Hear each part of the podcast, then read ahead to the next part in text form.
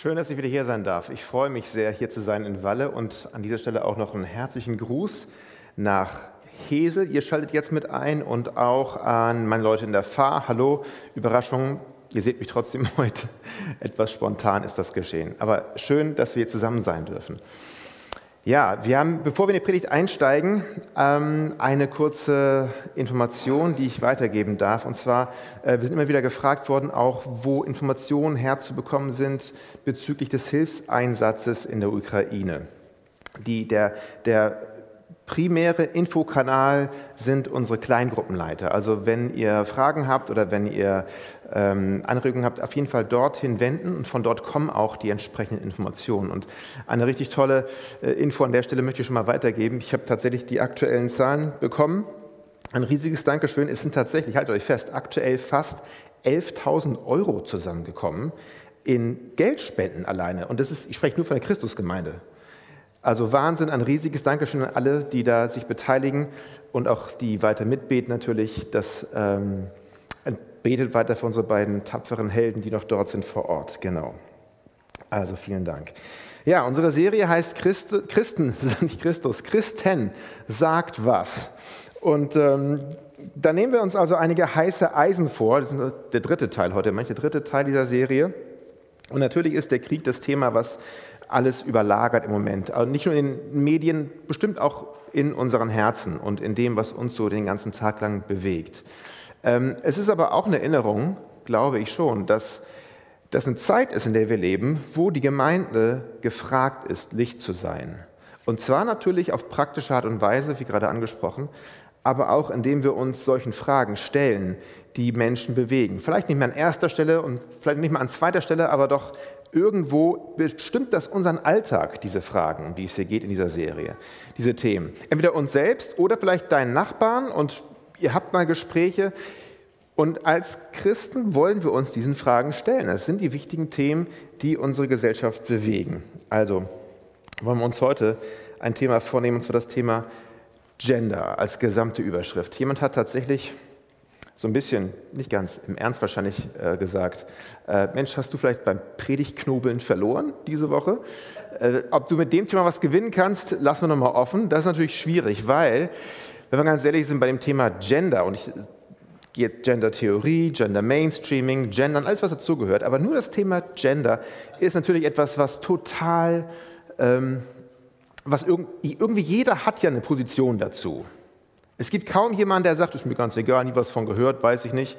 Und nicht nur, ähm, nicht nur alle die gleiche, das wird es ja leicht machen, das zu predigen, aber das ist ein Thema, wo man tatsächlich mal um den Tisch sitzen kann und dann fliegen da ein bisschen die Fetzen, weil da wirklich Meinungen sind. Und nicht nur Meinungen, sondern da geht es um Gefühle, da geht es um tiefe Emotionen.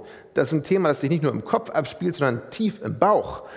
Ähm, da geht es ans Eingemachte. Also, ähm, wollen wir uns auch dem stellen. Gerade auch deswegen müssen wir sagen, was sagt ihr denn dazu, ihr Christen? Was ist denn da unser Thema? Nun, worüber reden wir eigentlich ganz genau? Das ist mein erster Punkt. Ähm, auch wenn es ein Thema ist, über das irgendwie jeder mal so spricht oder jeder mal so hört, ähm, ich glaube, der Informationsstand ist nicht überall der gleiche. Deswegen will ich mal zum Anfang etwas ausholen und das mal beleuchten. Worüber reden wir eigentlich genau, wenn wir das Wort Gender äh, oder diesen Begriff, den Überbegriff so in den Mund nehmen. Also hier ein paar Prolegomena. Der englische Ausdruck Gender ist ja, äh, eigentlich beschreibt er nur das Wort Geschlecht, erstmal so. Aber ähm, gemeint ist vielleicht das biologische Geschlecht erstmal. Aber der Witz ist, dass jetzt dazu kommt eine Unterscheidung zwischen dem biologischen Geschlecht und einem was diese Gender-Theorie sagt, das soziale oder das kulturelle oder das geprägte Geschlechterrollen dazukommen.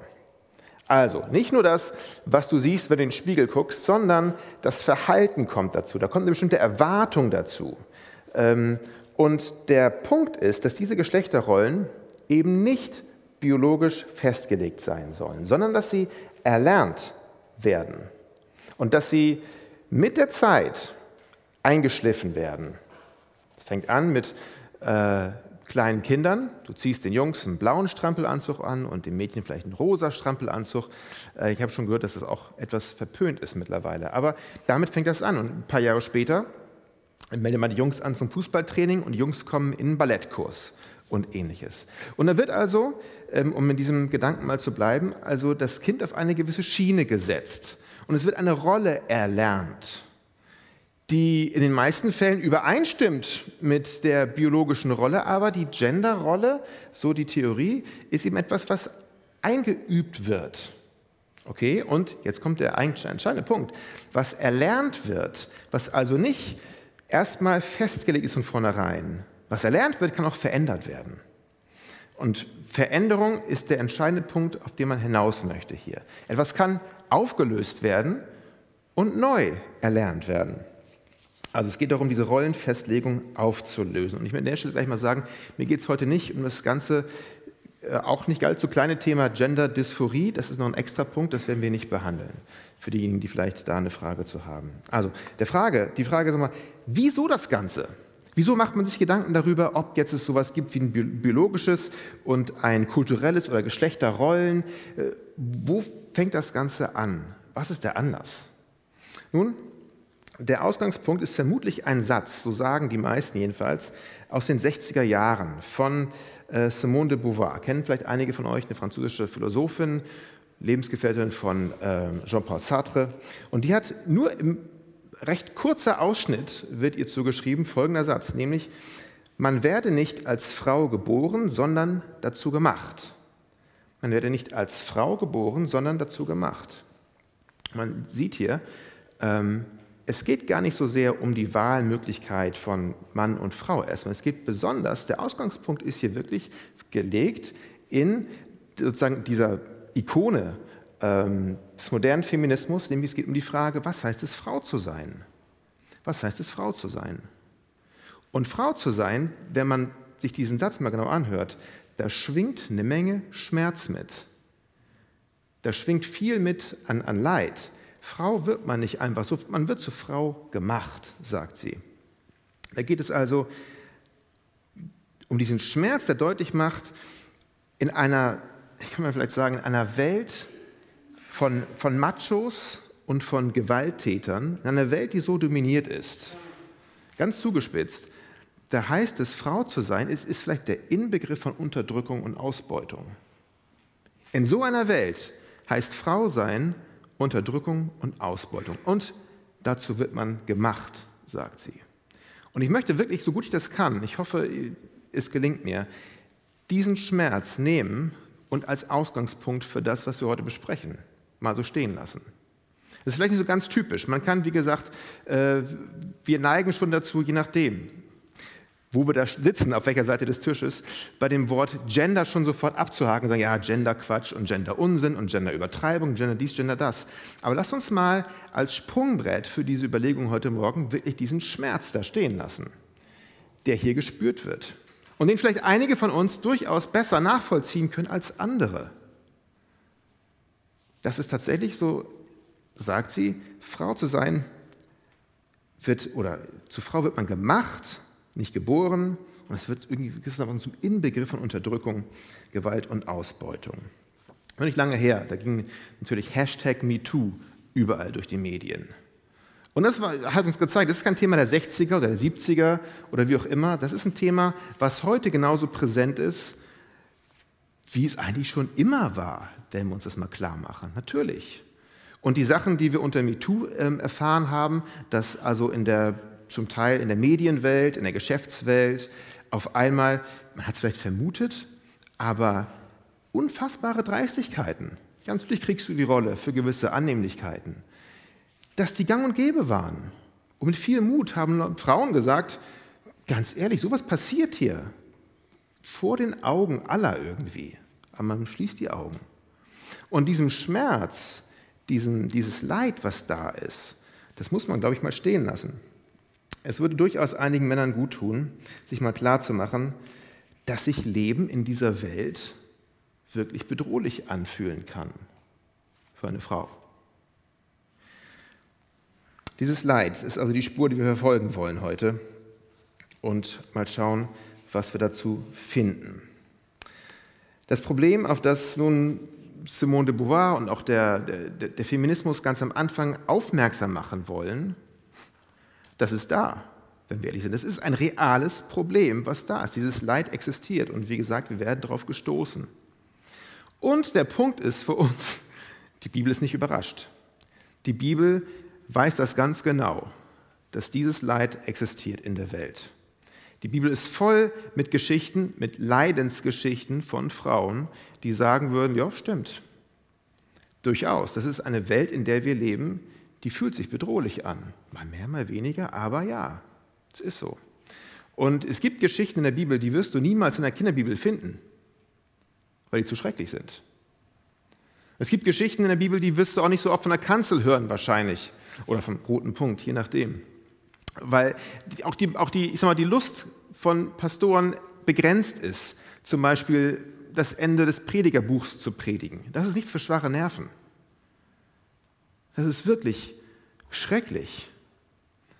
Also das Anliegen, das Ausgangspunktsanliegen ist hier bei den Leuten, die sich darüber Gedanken machen und dann zu was kommen wie einer Gender-Theorie, stimmt durchaus überein mit dem, was die Bibel auch sieht. Das Problem ist da. Das Problem ist da. Wie ist es nun mit dem Lösungsansatz? Was kann man dazu, was kann man tun? Wo so ein Problem da ist, was kann man tun? Nun, tatsächlich in den letzten Tagen und Wochen ähm, stellt man fest, dass auch einige Leute feststellen, dass vielleicht das, was man verfolgt hat mit der Gender-Theorie, ähm, übers Ziel hinausschießt oder vorbeigeht und sogar möglicherweise Schaden anrichtet. Hier ist ein Zitat, sehr interessantes Zitat. Vielleicht haben einige von euch diesen Artikel gelesen. Der ist äh, vor nicht allzu langer Zeit, ich glaube vor ein paar Wochen, in der Zeit erschienen. Die Zeit ist jetzt nicht dafür bekannt, dass sie übermäßig viel extrem konservative Positionen veröffentlicht. Also hört mal zu, was hier geschrieben worden ist. So plädieren Grüne und FDP seit Jahren für ein Selbstbestimmungsgesetz, nach dem Mädchen und Jungen bereits im Alter von 14, Klammer auf, Ausrufezeichen, Klammer zu, Jahren ihr wahres Geschlecht selbst bestimmen können sollen, indem sie via Sprechakt und gegebenenfalls auch ohne Zustimmung der Eltern ihren Personenstand ändern. Diesem Schritt folgen oft lebenslange Hormongaben und schwere operative Eingriffe, Gesunde Körper werden so verstümmelt und lebenslang krank gemacht. Wer profitiert davon? Auch gewisse Therapeuten, Ärzte und Teile der Pharmaindustrie. Ich habe diesen, das ist ein kurzer Ausschnitt, das waren mehrere Seiten. Ich habe das einer Bekannten geschickt und sie gefragt, hast du es gelesen? Nee, frag mir, von wem das ist. Und sie fragt, Birgit Kelle vielleicht? Nein, war nicht Birgit Kelle, wenn ihr die nicht kennt, kein Problem. Das ist von Alice Schwarzer. Alice Schwarzer, das ist nur wirklich, also die deutsche Simone de Beauvoir, könnte man vielleicht sagen, stellt fest, ähm, unser Anliegen, was mal war, für Frauenrechte einzutreten, weil wir einen Schmerz und weil ein Leid festgestellt haben und wir haben Ideen entwickelt, die sozusagen da helfen sollen, puh, da wo wir heute gelandet sind, sagt sie ein bisschen später, hätten wir uns nie vorstellen können. Aber es hilft nicht. Christen sagt was. Was machen wir damit? Was gibt es dazu zu sagen von unserer Perspektive, von biblischer Perspektive aus zu sagen? Es gibt einiges dazu zu sagen. Mein zweiter Punkt an dem ist also, was ist denn eigentlich Gottes ursprüngliche Vision für Mann und Frau? Lass uns mal da vorne anfangen in der Bibel. Gottes ursprüngliche Idee für Mann und Frau. Wir sind beim allerersten Buch der Bibel, um wirklich vorne anzufangen. 1. Mose, Kapitel 1, 26, 27. Zwei wirklich grundlegende Verse, die ihr vielleicht kennt. Und Gott sprach, lasst uns Menschen machen nach unserem Bild, uns ähnlich. Sie sollen herrschen über die Fische im Meer und über die Vögel des Himmels und über das Vieh und über die ganze Erde. Auch über das Gewürm, das auf der Erde kriecht. Und Gott schuf den Menschen in seinem Bild. Im Bild Gottes schuf er ihn. Als Mann und Frau schuf er sie. Also Vers 27 ist der entscheidende hier. Als Mann und als Frau schuf Gott den Menschen. Und man könnte es nicht deutlicher betonen, was Gottes Anliegen hier ist. Ich will nur mal auf zwei Punkte, hier ist noch mehr als zwei ganze Predigten drin wahrscheinlich, aber nur zwei Punkte herausgreifen, die für uns heute wichtig sind. Erstens, Gott hat Mann und Frau ganz gezielt und ganz bewusst verschiedenartig geschaffen. Dieser, dieser Vers ist vor dem Sündenfall. Die Tatsache, dass Mann und Frau unterschiedlich sind und, und so sind, ist nicht Resultat des Sündenfalls. Der passiert ist in Genesis 3. Gott ist sehr vorsätzlich und sehr planvoll darin zu sagen, ich möchte den Menschen schaffen und zwar so, verschiedenartig. Mann und Frau. Nicht ein Einheitsmenschen, sondern als Mann und Frau, ganz bewusst unterschiedlich. Und er versieht diesen Typ Menschen, nämlich beide, am Ende, in diesem Kapitel, wie wir sehen, mit dem Siegel sehr gut. Das ist der erste Gedanke, die Verschiedenartigkeit. Der zweite Gedanke, der hier super deutlich wird, Mann und Frau sind zwar unterschiedlich, aber beide sind gleichermaßen geschaffen im Bilde Gottes. Gleichermaßen. Keiner von beiden hat mehr Gottes Ebenbildlichkeit oder Imago Dei als der andere oder als die andere. Beide sind gleichermaßen im Ebenbild Gottes geschaffen. Das unterscheidet sie vollkommen von dem ganzen Rest der Schöpfung. Ob von Sternen oder Bäumen oder Mäusen oder, oder Gras, was auch immer. Hier sind nur der Mensch als Mann und Frau geschaffen, sind in dieser Gottes Ebenbildlichkeit. Beide gleichermaßen und können Gott reflektieren, wie nichts sonst in der Schöpfung. Beide sind gleichwertig geschaffen. Jetzt sagst du vielleicht, na gut, muss man das extra sagen, dass Mann und Frau gleichwertig sind? Ich glaube, das muss man sagen, weil vor allen Dingen das so weit am Anfang hier steht. Wenn uns bewusst ist, hier sind wir am allerersten Kapitel. Auf dieser Annahme beruht die gesamte biblische, christliches, das, die Anthropologie, das Menschenbild. Was ist eigentlich ein Mensch? Hier finden wir das. Nach urchristlichem Verständnis sind Mann und Frau gezielt von Gott unterschiedlich geschaffen und zwar gleichermaßen beide in Gottes Ebenbild geschaffen. Punkt. Und das ist Gottes ursprüngliche Vision. Das steht ganz am Anfang. Wenn wir dann weitergehen, müssen wir sozusagen abgleichen, wie passt das zusammen? Passt das noch zur ursprünglichen Vision von dem, was Gott sich einmal erdacht hatte, was für den Segen von Menschen gedacht ist und was für seine Ehre gedacht ist? Oder weichen wir irgendwie von dem ab? Aber das ist Gottes ursprünglicher Plan, seine Idee, sein Menschenbild. Nun, welche Abweichungen von dieser Vision Gottes sehen wir heute? Vielleicht schon später in der Bibel, auf jeden Fall. Ich habe schon einige gruselige Kapitel genannt. Aber auch heute. Was, sehen wir an, an vielleicht Rollenmustern, die wir erkennen können? Hier haben wir nur zwei typische, die wir heute sehen. Ja? Ähm, durchaus. Wir sehen zum einen vielleicht den Mann, und wir bleiben aber Mann heute etwas mehr als bei der Frau. Denn, wenn wir uns das ehrlich angucken, wenn wir diesen Schmerz ernst nehmen, von dem ich vorhin gesprochen habe, dann müssen wir uns die Frage stellen, ja, was, wie können wir denn bitte schon am Mann schrauben, damit da was gemacht wird? damit dieser Schmerz nicht mehr so da ist. Also von, was die Männer angeht, ihr lieben Männer, auch ich, ein Bild, was wir erkennen heute in unserer Welt, ist bestimmt natürlich dieser dominierende, vielleicht auch gewalttätige Macho-Typ. Klar, vielleicht ein Klischee, aber es gibt diesen Typen. Na klar, jemand, der irgendwo sagt, ähm, also ähm, ein Ehemann, um wirklich Mann zu sein, ja, der lässt sich gar nichts sagen. Erst dann ist ein wahrer Mann. Eine Frau oder, oder ein, ein Ehemann, der seine körperliche Überlegenheit gegenüber einer Frau, und damit meine ich überhaupt nicht das Gehirn, damit meine ich die Tatsache, dass wahrscheinlich wird ein Ehemann seine Frau im Armdrücken schlagen, das meine ich damit, oder in irgendwelchen leiterlichen Disziplinen, das meine ich mit körperlicher Überlegenheit. Die Tatsache, dass er die ausspielen kann, und manchmal auch wird. Macht ihn das zu einem Mann? Ja, der Typ, der nach Hause kommt, fragt, wo ist mein Essen? Etwas patzig. Und wenn man jetzt heute, es wird dann meistens immer ins Lächerliche gezogen, obwohl es eine traurige Sache ist, wenn man sich moderne Filme oder Serien anguckt über die 50er Jahre, die damals spielen, dann bekommt man diesen Typ Mann wunderbar vorgeführt. Äh, wer von euch gesehen hat, Marvels Agent Carter, tolle Serie, meiner Meinung nach, ja, aber ein unfassbar ekliges Bild von einem Mann wird dort gezeigt, wie sie eben mit dieser Frau umgehen. Sie belächeln, sie irgendwie niedermachen. Und ich war nicht da in den 50ern. Ich hätte gerne meine Großeltern gefragt, war es wirklich so? Ich hoffe nur, es kann nicht wirklich so gewesen sein. Ich habe die Befürchtung, es war vielleicht so. Das ist die erste Verzerrung, die wir sehen. Ausgehend von der ursprünglichen Vision Gottes für Mann und Frau sehen wir sozusagen den Macho-Typen. Es gibt auch eine zweite Verzerrung, die genauso abgewichen ist von dem, was eigentlich Gottes Idee war für Mann und Frau. Ist die zweite Art von Finsternis, könnten wir mal sagen, die über die Welt gekommen ist und über die Männerwelt, ist die Idee, dass die Unterschiede unbedingt zwischen Mann und Frau eingeebnet werden müssen. Eben gerade weil es den Macho-Typen gibt, den brutalen, den gewalttätigen, den Unterdrücker, deswegen müssen wir jetzt einebnen. Und wir müssen sozusagen das, was Gefahrenpotenzial ausstrahlt, aus dem Weg räumen. Und wir suchen nach einem Mann oder der, der Mann, der völlig passiv geworden ist, der nichts mehr tut, der sich zurückzieht, möglichst weit und sicherstellen kann, seine Hände bleiben, wo sie hingehören und sie richten keinen Schaden an. Weil der Mann eben prinzipiell bedrohlich ist, deswegen schaffen wir also diese unterschiedlichen Rollen ab und eine Rollenneutralität könnte vielleicht helfen dabei.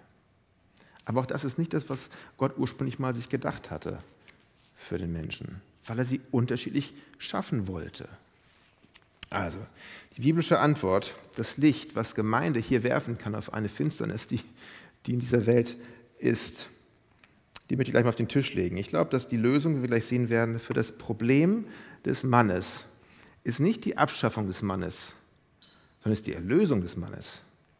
Das Problem, was unten drunter liegt, ist nicht ein bestimmtes Muster, sondern unten drunter liegt Sünde. Und Sünde macht kaputt, was Gott sich toll ausgedacht hat. Sündhaftigkeit macht das kaputt, was Gott als Segen gedacht hat. Und Sünde muss behoben werden. Das Mittel, das einzige, was es gibt, um dem Herr zu werden, ist das Evangelium. Also die Erlösung des Mannes und damit auch der Segen für die Frau ist das Ziel. Kommen wir deswegen zur Diagnose und Medizin. Was sagt uns die Bibel denn? Wie kann man da vorgehen? Dritter Punkt, Diagnose und Medizin. Die biblische Diagnose heißt also Sünde. Sünde macht kaputt, was Gott geschaffen hat. Sünde macht kaputt, was Gott sich toll zum Segen ausgedacht hat für beide. Wie schön wäre es, wenn da zwei, die verschiedenartig sind, diese Verschiedenartigkeit benutzen, um dem anderen ein Segen zu sein. Und das ist ein großer Gedanke der Bibel, dass tatsächlich Unterschiedlichkeit eins wird. Das sehen wir bei Gott selbst, haben wir vor kurzem auch schon drüber gesprochen an der Predigt, glaube ich, auch in der Gemeinde. Einheit in der Gemeinde. Unsere Gemeinde besteht ja nicht aus Leuten, die alle genau gleich aussehen. Ganz im Gegenteil. Sondern es ist eine großartige Idee von Gott zu sagen, ich rette Menschen von überall her. Altersschichten, sozialen Schichten, Sprachen, kulturelle, egal wie du drauf bist. Und ich stelle Ortsgemeinde zusammen und lasse die Welt sehen, was ich tun kann, wenn ich diese Leute eins mache. Wenn ich aus Verschiedenartigkeit eins mache. Und ich glaube, wir sehen das nochmal in Reinform in der Idee Gottes, in der Ehe. Wie wäre es, wenn also zwei, die unterschiedlich sind, eins werden und damit etwas reflektieren, was sonst durch nichts sonst reflektiert werden kann, was ich nämlich tun kann in Menschen. Diese Liebe, die in mir ist, die in Menschen sein kann, die dort weitergegeben werden kann. Wie wäre das? Wir sind hier in einem Kapitel und ich möchte das mal in der Länge vorlesen. Ich hoffe, ihr habt die Geduld heute. Ich werde nicht auf alles eingehen, aber der Vollständigkeit halber möchte ich diesen längeren Abschnitt einmal jetzt vorlesen, und zwar in Epheser 5. Ich fange mal an in Vers 21. Epheser 5, Vers 21. Da es ordnet euch einander unter, tut es, tut es aus Ehrfurcht vor Christus. Hier an dem Punkt ist Paulus noch bei einer Anrede an die Gemeinde. Er spricht verschiedene Dinge an im Gemeindeleben und er sagt, wisst ihr was, ihr lieben Christen, ordnet euch einander unter, einer dem anderen, aus Ehrfurcht vor Christus. Das ist ein Gedanke, den hat er schon mal. Er sagt zum Beispiel in Philippa 2, kommt er auch vor, den anderen höher zu achten als sich selbst, sich gegenseitig unterzuordnen. Das ist, ein, das ist der Modus, in dem Christen leben sollten miteinander. Und ich weiß nicht wie, vielleicht war es ein offensichtlich war es eine Eingebung des Heiligen Geistes, kommt er von diesem Vers nun auf Ehe zu sprechen. Und er spricht jetzt Mann und Frau an. Also, da, er ist noch bei der ganzen Gemeinde, aber natürlich, was hier für die Gemeinde gilt, natürlich gilt das dann auch für eine Beziehung, die mal noch enger ist als Gemeindebeziehung, und zwar für die Ehe, für Mann und Frau. Lesen wir weiter. Ihr Frauen, ordnet euch euren Männern unter, Ihr zeigt damit, dass ihr euch dem Herrn unterordnet, denn der Mann ist das Haupt der Frau, genauso wie Christus das Haupt der Gemeinde ist. Er, der sie errettet und zu seinem Leib gemacht hat. Und wie die Gemeinde sich Christus unterordnet, so sollen sich auch die Frauen ihren Männern, Ehemännern muss es da heißen, in allem unterordnen. Und ich weiß, ihr brennt darauf, dass ich jetzt darüber was sage, das tue ich jetzt aber nicht.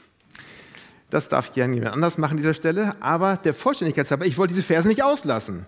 Sie gehören da rein, in diesen Kontext, aber es geht zu weit. Heute geht es mir tatsächlich eher um die Herren der Schöpfung und die werden hier im nächsten angesprochen. Vers 25 also. Ihr Männer und ihr Männer, liebt eure Frauen, liebt sie so, wie Christus die Gemeinde geliebt hat. Er hat sein Leben für sie hingegeben, um sie zu seinem heiligen Volk zu machen. Durch sein Wort hat er den Schmutz, ihre Verfehlungen wie in einem reinigenden Bad von ihr abgewaschen. Denn er möchte sie zu einer Braut von makelloser Schönheit machen, die heilig und untadelig und ohne Flecken und Runzeln oder irgendeine andere Unvollkommenheit vor ihn treten kann. Genauso sind nun auch die Männer verpflichtet, ihre Frauen zu lieben und ihnen Gutes zu tun, so wie sie ihrem eigenen Körper Gutes tun. Ein Mann, der seine Frau liebt und ihr Gutes tut, tut sich selbst damit etwas Gutes. Schließlich hat noch nie jemand seinen eigenen Körper gehasst. Vielmehr versorgen wir unseren Körper mit Nahrung und pflegen ihn, genau wie Christus es mit der Gemeinde macht, mit seinem Leib, dessen Glieder wir sind. Deshalb, so heißt es in der Schrift, wird ein Mann Vater und Mutter verlassen und sich mit seiner Frau verbinden. Und die zwei werden ein Leib sein. Das ist ein Zitat aus nicht 1. Mose 1, sondern 1. Mose 2. Trotzdem vor dem Sündenfall. Vers 32. Hinter diesen Worten verbirgt sich ein tiefes Geheimnis. Ich bin überzeugt, dass hier von Christus und der Gemeinde die Rede ist. Doch die Aussage betrifft auch jeden von euch ganz persönlich. Jeder soll seine Frau so lieben, wie er sich selbst liebt. Und die Frau soll ihrem Mann mit Ehrerbietung begegnen. In der Ehe soll es, soll es deutlich werden, was Gottes Liebe in Christus in uns tun kann. Stell dir mal vor, die Ehe als eine Predigt an sich, die etwas aussagt, was Gottes Liebe in mir tun kann, in einer Beziehung zwischen zwei Menschen tun kann. Wenn Sünde das Problem ist, wie ich vorhin gesagt habe, um das es uns heute geht, und also die Erlösung gerade auch des Mannes hier Teil der Lösung ist, dann, liebe Ehemänner, ist unser Ziel, unsere Frauen so zu lieben, wie Christus die Gemeinde liebt, lesen wir hier. Und was für ein Anspruch, ein gigantischer Anspruch, wie Christus die Gemeinde liebt. Ich kenne keinen Mann, der das liest, ernsthaft liest und sagt, na klar, mach ich doch. Oder geht dir ganz leicht. Entweder weil meine Frau so toll ist oder weil ich so wahnsinnig liebevoll bin. Ich kenne keinen Mann, der das ernsthaft so sagen kann. Das ist ein Anspruch, vor dem man erstmal sagt, der einen ehrlich gesagt auf die Knie treiben muss jeden Tag, und zwar im Gebet. Was für ein Anspruch. Und er kann nur erfüllt werden, wenn tatsächlich wir von innen verändert werden. Deswegen ist die Lösung das Evangelium und nichts sonst. So lieben kann, glaube ich, nur, so lieben, wie es hier gesagt wird, so lieben, wie Christus uns geliebt hat, kann nur, wer auch diese Liebe erfahren hat, mit der Christus uns geliebt hat. Ich will es nochmal sagen. So lieben, wie uns gesagt wird, dass wir lieben sollen, kann man nur, wenn man es selbst erfahren hat, dass man so von Christus geliebt ist. Und nicht nur irgendwo gelesen hat, selbst erfahren hat, dass man so geliebt ist. Das ist eine Liebe, die einen verändert. Und ich glaube, wir brauchen eine tiefe Veränderung, um dorthin zu kommen. Und die wird angestoßen durch das eigene persönliche Erfahren dieser Liebe von Christus. Und Leute, nicht, nicht die Liebe meiner Ehefrau zu mir ist die Grundlage und von der ich sozusagen abhängig bin. Nach dem Motto, wenn meine Frau mich nicht mehr liebt, darf sie nicht wundern, dass ich sie nicht liebe. Die Liebe, mit der Christus mich liebt, ist das, was mich dorthin bringt, dass ich andere liebe, dass ich auch meine Frau liebe. Die ist unabhängig davon, was andere mir antun. Ich will verändert werden durch die Liebe, mit der Christus mich liebt. Und das ist die Liebe, die der Ausgangspunkt ist, mit der ich andere lieben kann. Ganz konkret, also wenn man diese Liebe Christus erlebt hat, wenn man erlebt hat, dass, dass er sein Leben für mich tatsächlich niedergelegt hat, wenn ich erfahren habe, persönlich erfahren habe, dass er mich zuerst geliebt hat, bevor ich auch nur einen Gedanken an ihn verschwendet habe, wenn ich selbst erfahren habe, dass er mich trotz aller meiner Unvollkommenheiten, wie es hier heißt, Flecken und Runzeln, dass er mich zuerst geliebt hat, dann erfahre ich eine Art von Veränderung und ich fange an, fähig zu werden zu lieben, mutig zu lieben, leidensbereit zu lieben, unabhängig von allem anderen zu lieben, einfach nur, und das nur ist in dicken Anführungsstrichen zu lesen, weil Christus mich liebt. Einzig und allein deswegen. Ihr lieben Ehemänner, liebt eure Frauen mit derselben Liebe, heißt es hier in Vers 25, mit der Christus die Gemeinde geliebt hat. Er gab sein Leben für sie. Ich glaube, den Vers kann wirklich nur ein Mann ertragen, dessen Stolz gebrochen ist. Dessen Stolz wirklich gebrochen ist, weil er weiß, dass er einen Retter braucht. Also, lieber Ehemann, wenn du bestimmen möchtest gerne, wo es lang geht, dann tu das doch, indem du sagst, indem du die Initiative ergreifst und sagst, es geht hier lang, nämlich zum Kreuz. Und ich bin der Erste, der den Schritt macht aufs Kreuz. Ich bin der Erste, der sagt, ich brauche Vergebung, ich brauche Annahme. Ich bin der Erste, der verändert werden muss. Und darin gehe ich uns mal voran. Und uns auch gerne übertragenen Sinne. Wenn du jemand bist, der Initiative ergreifen möchte, dann doch damit, dass du auf die Knie gehst und dass du zum Kreuz gehst. Das wäre ein echter Mann. Ein Mann, auch vor dem, glaube ich, keine Frau sich bedroht fühlen muss. Eine Frau oder ein, ein Mann, vor dem man nicht dann äh, sich die Frage stellen muss, wie werden wir diesem Problem bloß Herr? Aber ein Mann, der, der, der sich opfert, der liebt, der, der sich gibt und zwar bedingungslos, seine Liebe nicht abhängig macht, davon zurückgeliebt zu werden, sondern weil er weiß, er ist von Christus geliebt und er wird von Christus angenommen und verändert. Das ist der Schlüssel. Der Schmerz hinter diesen menschlichen Lösungsversuchen, der ist real. Und ich will es vielleicht nochmal persönlicher machen zum Ende. Wenn, ähm,